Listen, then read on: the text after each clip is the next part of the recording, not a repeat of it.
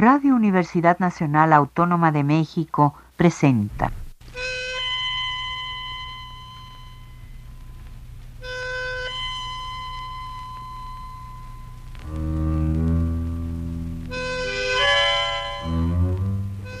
Cien años de tango.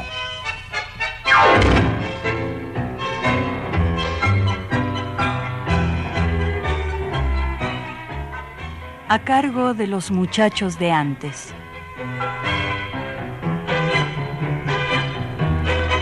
Amigos, buenas tardes. Con el gusto de siempre los saludamos Miguel García y Jesús Martínez Portilla en la edición de este domingo del programa 100 años de tango. ¿De qué hablaremos en esta ocasión, Miguel? Jesús, eh, ¿qué te parece si hablamos de un tema difícil de tratar, la objetividad? ¿Qué es o para ti qué es la objetividad? Pues puede verse desde distintas perspectivas. Para no extendernos demasiado, diremos que la objetividad se trata de la capacidad para concentrar la atención en un objeto en particular, sin que en esta atención intervenga la opinión propia, prejuicios morales o preferencias. Es oportuno señalar que en el terreno de las artes es muy difícil mantener la objetividad, puesto que en la apreciación artística interviene el bagaje cultural, el entorno, la época, principios que cada uno trae encima. La crítica del arte, de cualquier arte, ya sea pintura, escultura, música, danza, cualquiera de ellas, quiere que sus postulados sean objetivos para poder aspirar siquiera al propósito de la credibilidad. Aunque es muy difícil desprenderse de lo subjetivo, cada época, cada lugar, tienen sendos valores estéticos que modifican la apreciación de las artes. En el México del siglo XIX, por ejemplo, los literatos rechazaban la poesía de Sor Juana o de Luis de Góngora, a quienes en los años 20 se les veía como genios. Como dicen, la belleza está en el ojo del observador.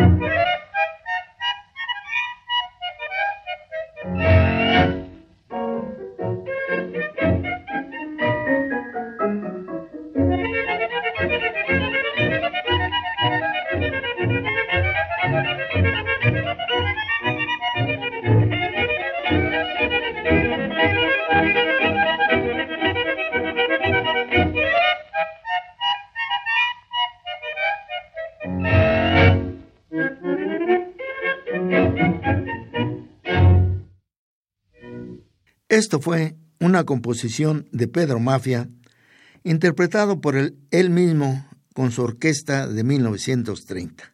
Se llama Pelele. Y hemos hablado de objetividad, amigos, porque un musicólogo, un erudito del tango que nosotros admiramos, don Luis Adolfo Sierra, nunca renegó de su propia subjetividad al elaborar su célebre Historia de la Orquesta Típica, pero sí se advierte una tensión entre sus propios gustos y preferencias y la relación de los hechos que relata, permeados de una objetividad reacia, es decir, intenta ser objetivo, pero no le molesta no lograrlo del todo.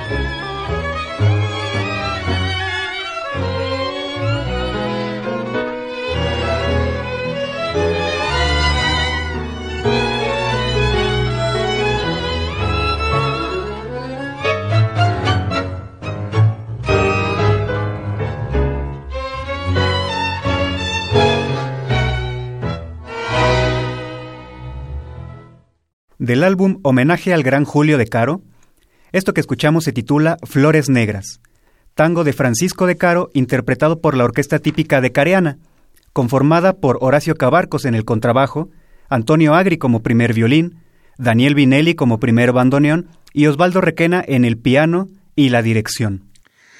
Ahora volvemos a Luis Adolfo Sierra. En algún lugar de la mencionada historia de la orquesta típica evolución instrumental del tango, se puede leer el siguiente extracto acerca de Darienzo, que bien podría servirnos para resumir las simpatías y diferencias del musicólogo.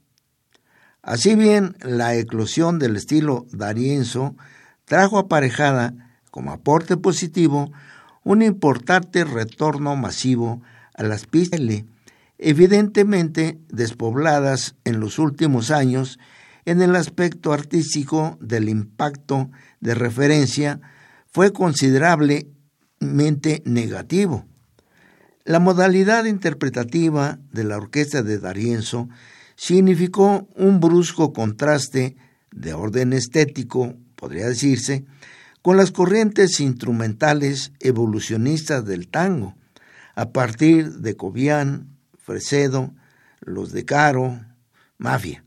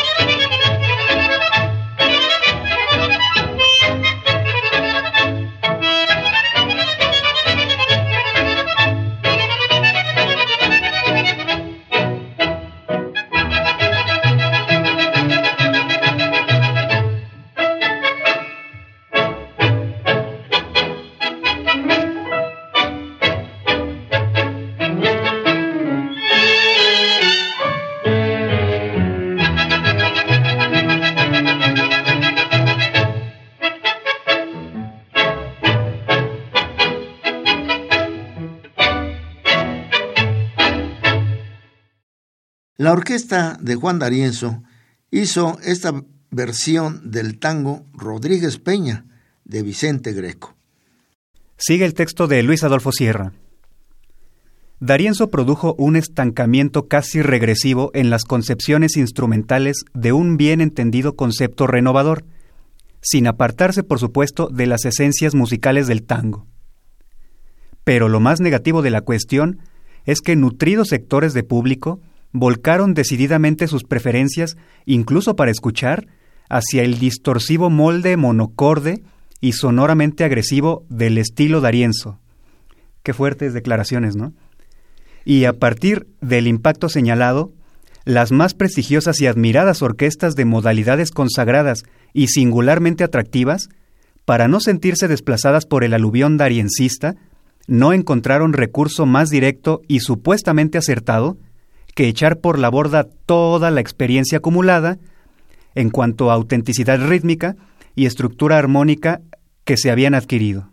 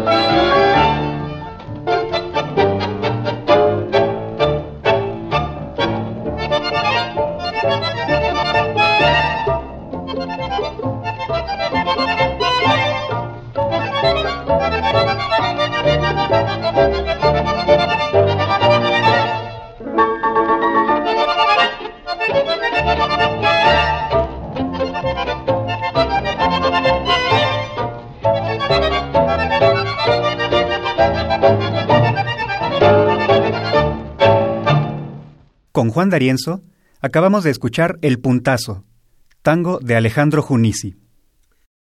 En un pequeño ensayo autobiográfico, Luis Adolfo Sierra se da la libertad de enumerar sin reservas, con tono de decidida resignación y amargura, todas sus fobias y sus filias tangueras, desde sus instrumentistas y directores predilectos hasta las voces masculinas y femeninas que lo convencen, pues el tango cantado no es de su especial gusto, así como aquello para lo que sus oídos no tenían ni un ápice de tolerancia. Declara primero su situación de niño, de familia acomodada, a quien sus tías llevaban a los elegantes test danzantes, donde obviamente se bailaba tango con las orquestas más celebradas de la época. Hablamos de los años 20. Las clases de baile las impartía Juan Carlos Herrera, con el acompañamiento en piano de otro Juan Carlos, el luego celebérrimo Cobian. Así inició Adolfo Sierra su camino de tango con dos de las manifestaciones más sofisticadas.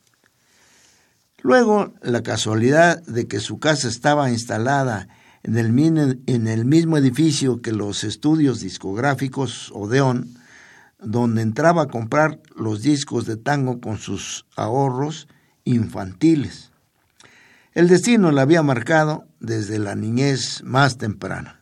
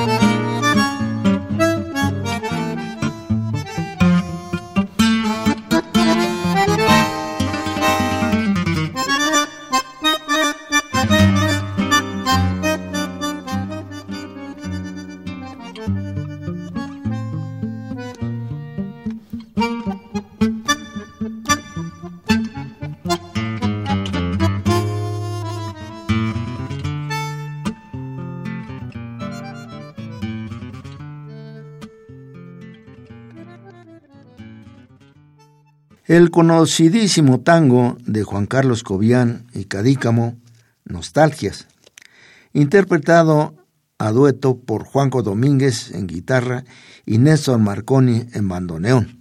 Luis Adolfo Sierra cuenta que desde niño lo atrajeron los sonidos de las orquestas más evolucionadas. Menciona a Firpo y Fresedo como sus favoritas de niño. Luego a Julio de Caro, Cayetano Puglisi, y dice del sexteto de Elvino Bardaro que fue lo más perfecto en estilo que yo recuerde. Las voces que movieron su sensibilidad son en primer lugar Antonio Rodríguez Lesende, luego Gardel y Corsini. Las cancionistas, Ada Falcón, Mercedes Simone y Tania, declarada su preferencia casi absoluta por el tango instrumental. Sus pianistas, aquellos de conducción pesada, marcación irregular, cerrada, rítmica. Osvaldo Pugliese, Eduardo Escalice, Armando Federico, Joaquín Mora, José Pascual, Armando Paliotti, Orlando Goñi, Juan José Paz y Osvaldo Tarantino. A Héctor Stamponi lo considera el mejor solista de piano. Y en contraposición, encuentra repetitivo y armónicamente pobre a Di Sarli. Osmar Maderna, fantasista amanerado. Es muy duro. Sus violinistas, Elvino Bardaro, Julio De Caro, Cayetano Puglisi, Alfredo Gobi, Enrique Franchini, Hugo Baralis, Camerano y Guisado. No tolera a Simón Bayur. En el bandoneón prefiere a Pedro Mafia, a su juicio inventor del bandoneón. Pedro Laurens, Armando Blasco, Alfredo de Franco, Gabriel Clausi, Miguel Jurado, Aníbal Troilo, Scorticati, Ahumada, Antonio Ríos, Máximo Mori y Leopoldo Federico. Con trabajo no da más que a Quicho Díaz. Arregladores, Argentino Galván y Astor Piazzolla. Pero el primero de todos, Mario de Marco. Sus compositores, Francisco de Caro, Agustín Bardi y Juan Carlos Cobian. Y suelta una declaración enérgica. Pienso que el mejor tango que se ha escrito es Recuerdo. Si ocupara el lugar de la comparsita en el consenso universal, admitiría que el público es un ente inteligente y de buen gusto. Sigo pensando lo contrario.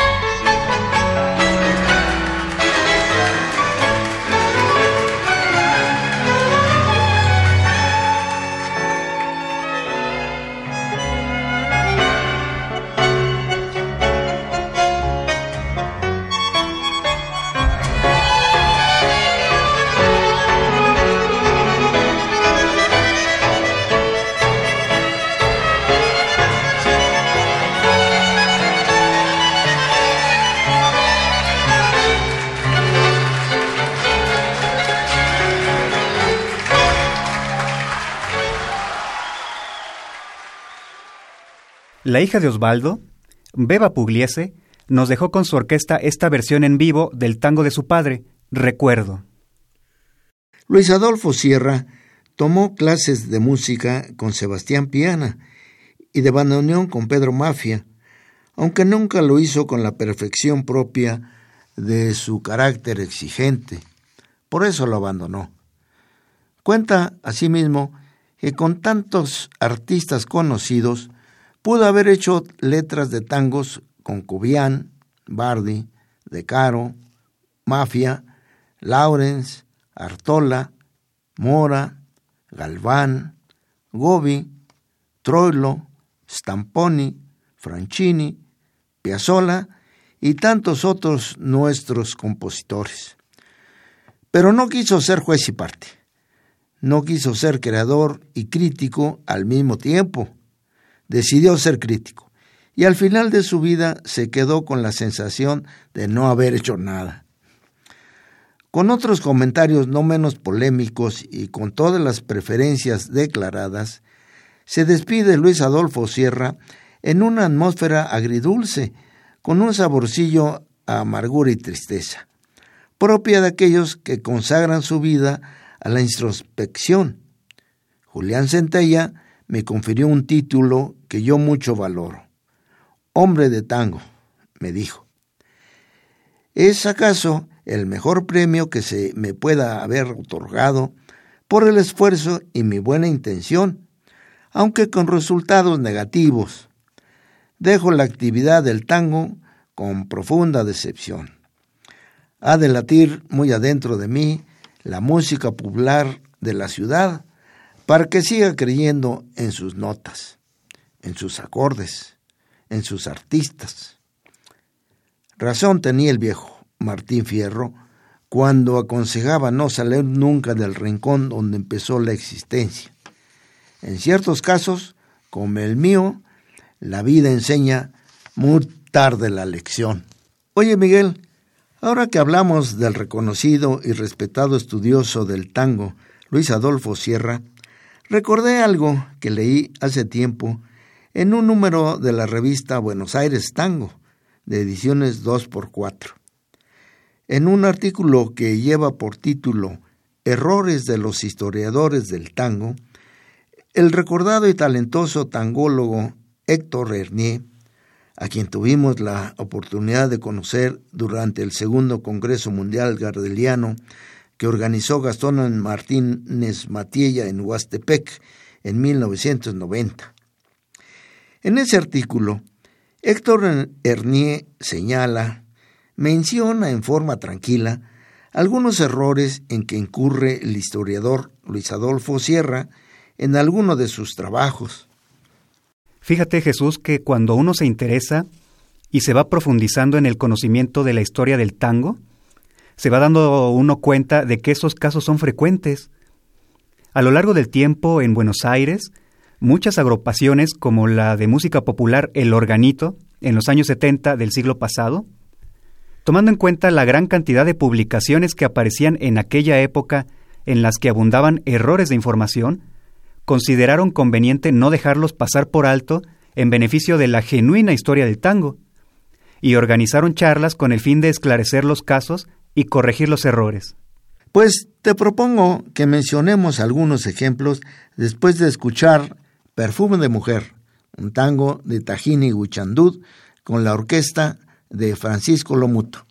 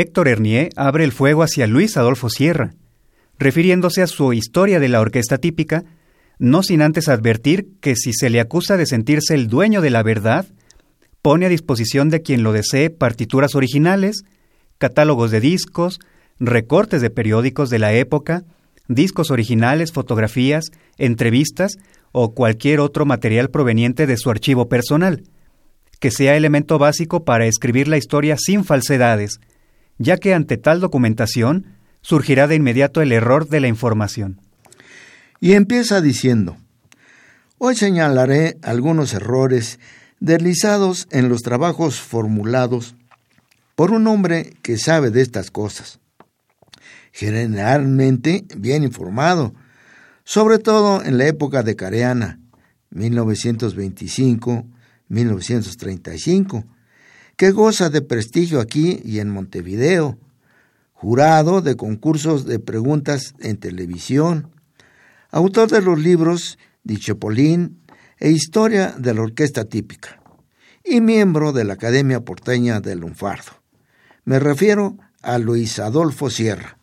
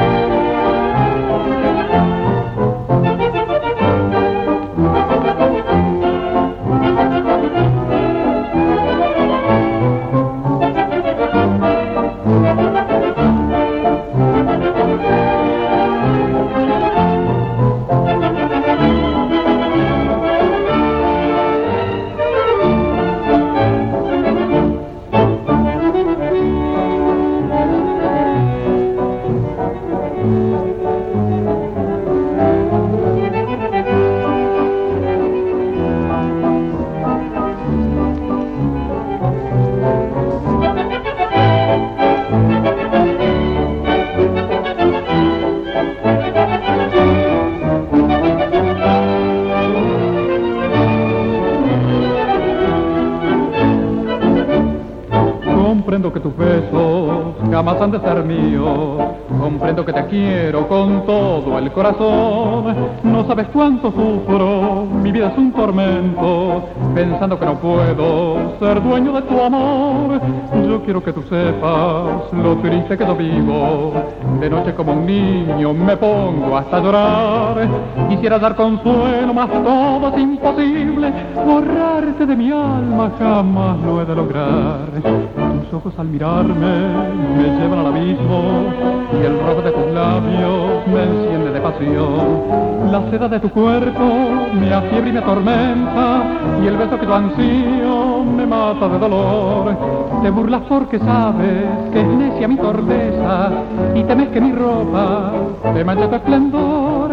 En cambio mi pobreza no ofende a tu riqueza, todos somos iguales, tenemos corazón.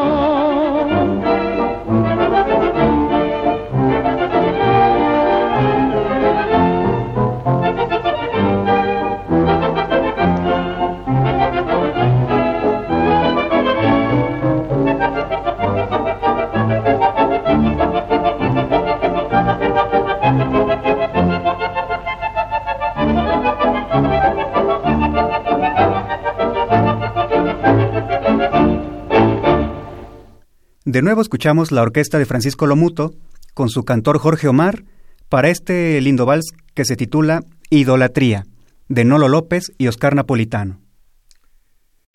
Y sigue diciendo Hernier, refiriéndose a Luis Adolfo Sierra.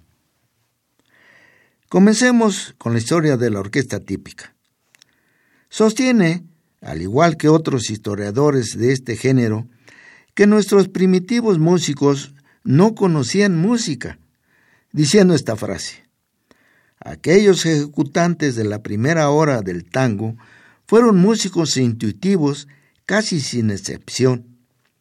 Carecían en absoluto de toda formación académica, o a lo sumo llegaban a conocer algunas tonalidades simples que utilizaban como punto de partida para la improvisación, que fue la forma inicial de la composición en el tango.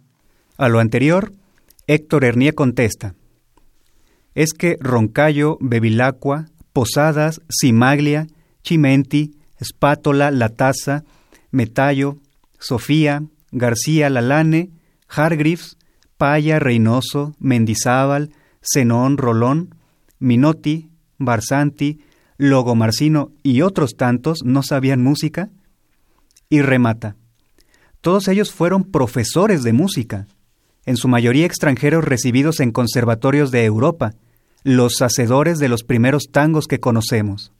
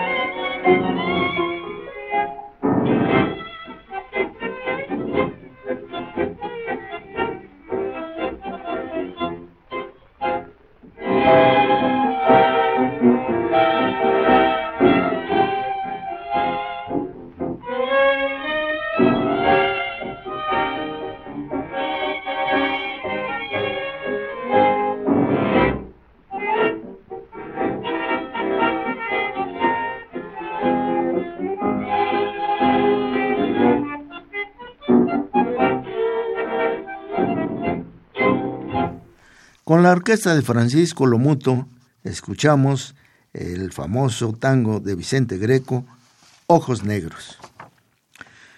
Oye, Miguel, en verdad lo que afirma Héctor Hernier, independientemente de que sea contradiciendo lo escrito por Luis Adolfo Sierra, es sorprendente, sobre todo para los que a 10.000 kilómetros del lugar de los hechos y a más de 100 años de que ocurrieron, para aprender algo acerca de la historia del tango, solo podemos recurrir a lo que se ha escrito allá.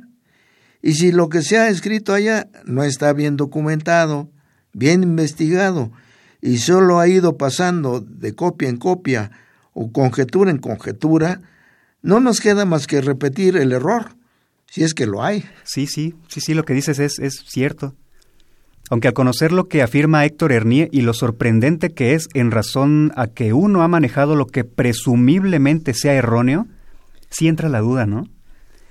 Eh, en la mayoría de las lecturas que se han tenido, se afirma que la primera difusión de los tangos empezó cuando se le incorporaron los pianistas, que sí sabían música, se afirma.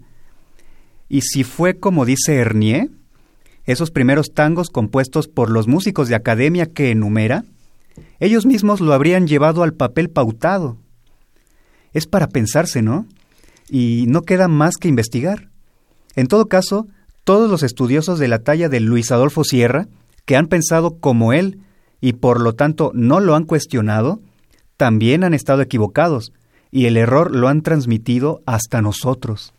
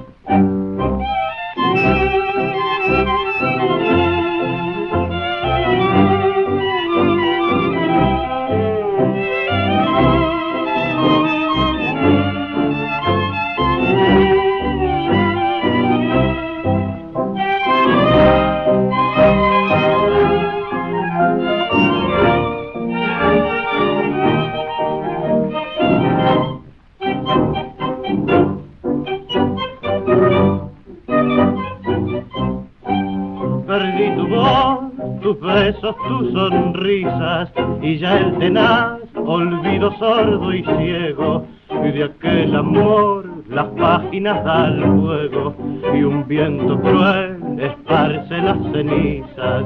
Tu imagen es apenas una sombra que ya se va perdiendo en el ocaso.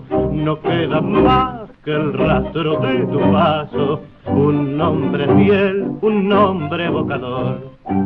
Tú ya no estás herido de dolor, no sé rezar, tu nombre es mi oración, no puedo más y es agua de mi sed y paz de mi ansiedad y un soplo alentador. Tu nombre fiel me viene a recordar que ya no estás que todo se acabó y el eco es de un canto arrollador, de un lánguido besar, de un llanto y un adiós.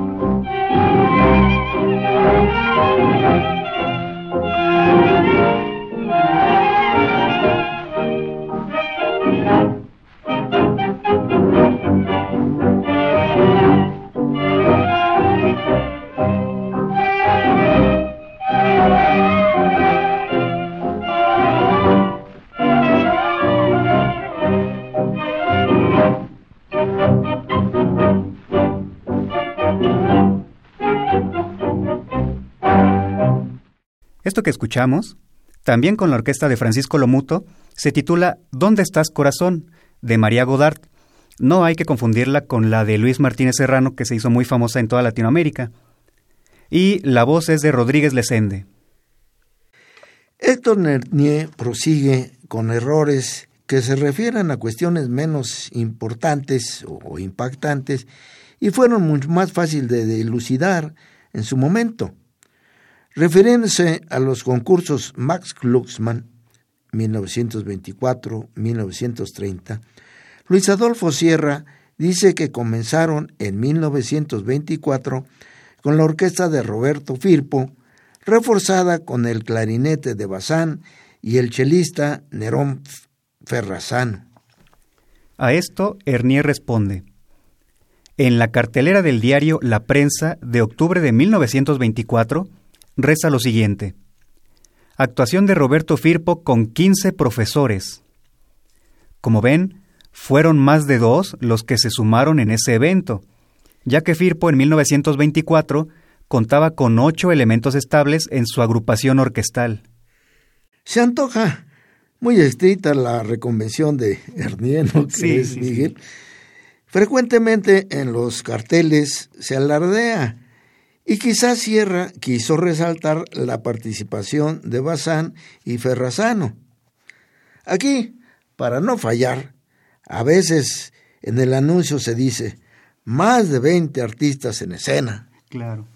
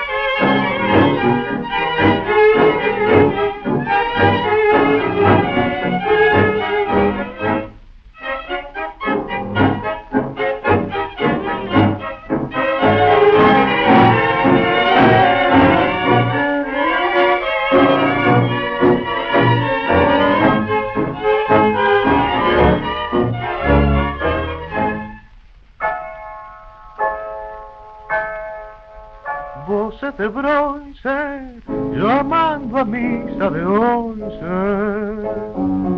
cuántas promesas galanas cantaron graves campanas. En la florida mañana de mi dorada ilusión y echar dar por el mundo mi afán de glorias y besos y solo traigo al regreso. Cansancio en el corazón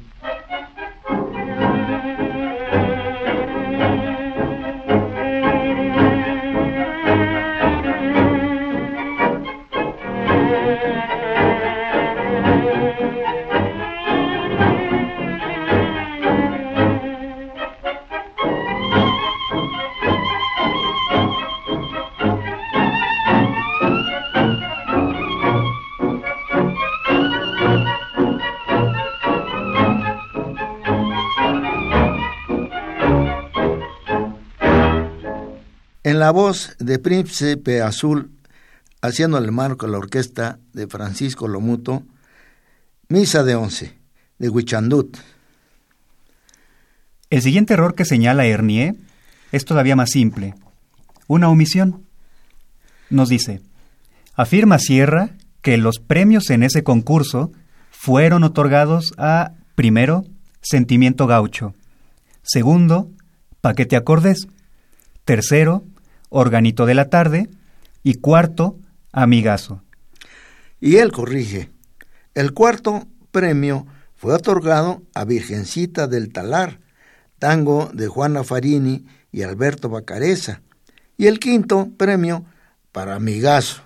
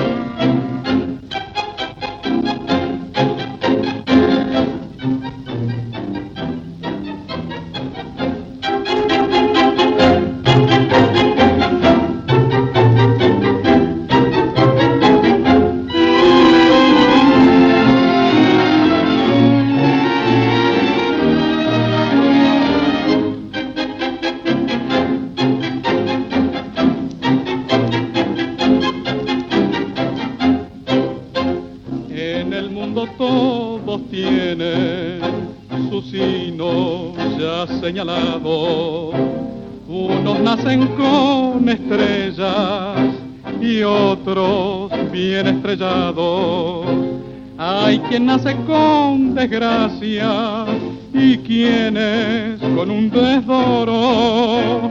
Y otros al nacer vienen plenos ya de venturas y tesoros. Y hay quien por amor lleva en su interior la desgracia y el dolor. Yo nací para querer, no lo puedo remediar. Cuando veo una mujer ya la quiero conquistar. Yo nací para querer, aunque tenga que sufrir. Sufrir por una mujer es la dicha de vivir.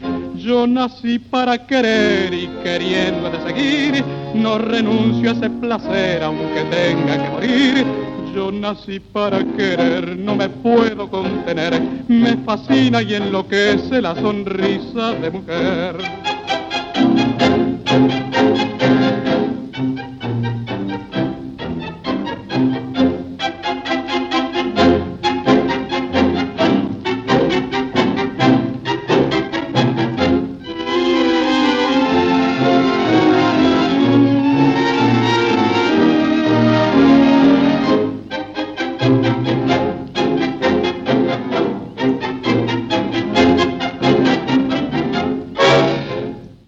Escuchamos Yo nací para querer de Francisco Canaro. Lo cantó Jorge Omar acompañado por la orquesta de Francisco Lomuto. Y con esto cerramos el programa de esta tarde, amigos. Eh, Jesús, pues para mí es un placer, como siempre, compartir estos micrófonos contigo. Y bueno, este fue nuestra última participación juntos de este año. Pues para mí también es muy placentero. No nos queda más que despedirnos de nuestro auditorio, agradecer a don Francisco Mejía su apoyo en los controles técnicos y nos veremos hasta el año próximo. Se despide ustedes Jesús Martínez Portilla y Miguel García. Radio Universidad Nacional Autónoma de México presentó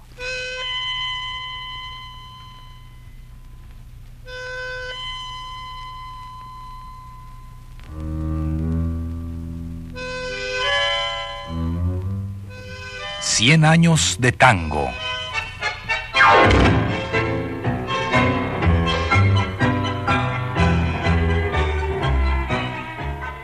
a cargo de los muchachos de antes.